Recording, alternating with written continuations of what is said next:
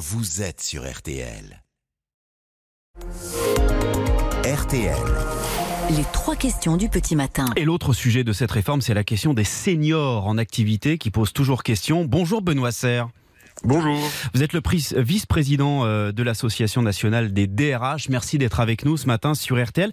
Euh, à partir de quel âge on est senior d'ailleurs? J'ai vu que vous aviez même dit que c'était 45 ans.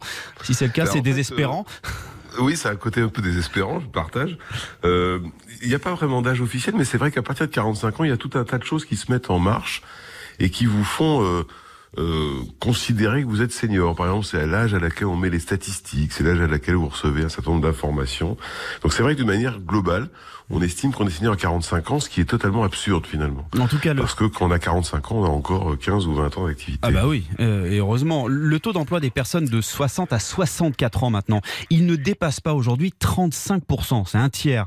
Euh, vous confirmez d'abord ce chiffre? Oui, oui, c'est La, la, la, France est un très mauvais élève de l'Europe, même si ça s'est amélioré. Mais on reste quand même à des chiffres qui sont tout à fait euh, inquiétants, puisque 35%, ça veut dire que la plupart des gens qui partent à la retraite ils partent sans être en emploi.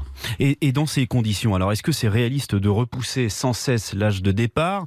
Euh, Est-ce que ça a encore un sens?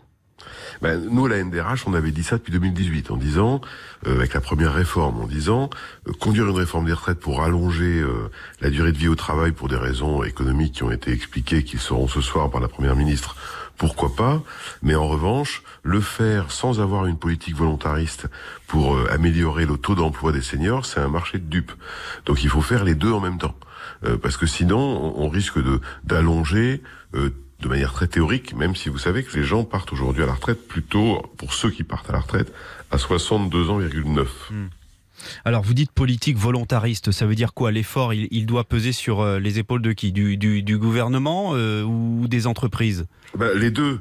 Vous savez, euh, il y avait un sujet d'emploi des jeunes il y a quelques années, puis il y a eu un plan un jeune une solution où tout le monde s'y est mis, les entreprises et puis les pouvoirs publics. Nous, on pense que pour, pour l'emploi des seniors c'est la même chose.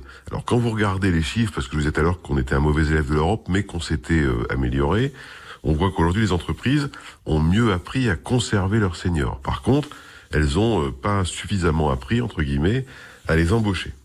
Et donc le problème se pose plutôt quand quelqu'un euh, tombe au chômage à 57, 58 ans, 59 ans, sa capacité à retrouver un emploi est assez faible finalement.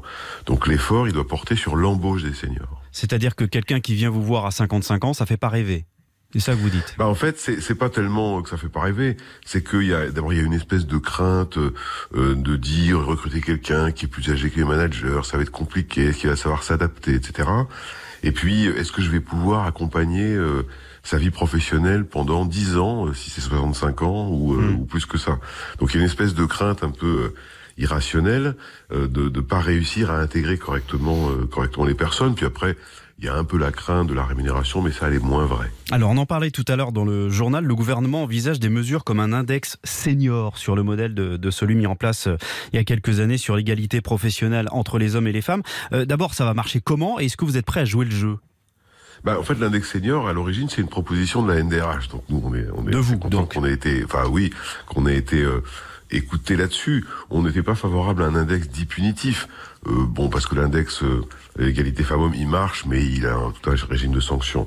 Nous, ce qui est important, c'est s'assurer que les entreprises, qu'elles soient publiques ou privées d'ailleurs, mettent en place des politiques seniors autour de trois domaines principaux qui sont euh, est-ce que vous savez, est-ce que les seniors ont encore de la mobilité professionnelle à l'intérieur de leur entreprise? Autrement dit, est-ce qu'ils changent d'emploi à 56, 58 Ça, c'est souvent des signes de dynamique euh, d'emploi des seniors. Ensuite, l'accès à la formation. On sait que les seniors ont moins accès à la formation, soit du fait de l'entreprise, soit mmh. du fait du senior lui-même d'ailleurs, qui dit ben, je vois pourquoi j'irai me former alors que j'ai pas tellement de perspectives de carrière. Et puis euh, le, le, troisième élément, c'est regarder effectivement les la capacité à, à embaucher ou à préparer les deuxièmes parties de carrière. Et si on arrive à suivre un peu ces trois critères-là, et que les entreprises les mettent en œuvre et qu'il y a des, politiques publiques qui soutiennent, à ce moment-là, on devrait réussir à continuer à améliorer le taux d'emploi des seniors. Eh ben, on va suivre euh, tout ça. Ce sera passionnant. Ce sera euh, le débat euh, des mois qui viennent. Merci beaucoup, Benoît Serre, vice-président de l'Association nationale des DRH. Merci d'avoir été avec nous ce matin sur RTL. Bonne journée. Retrouvez cette interview sur rtl.fr.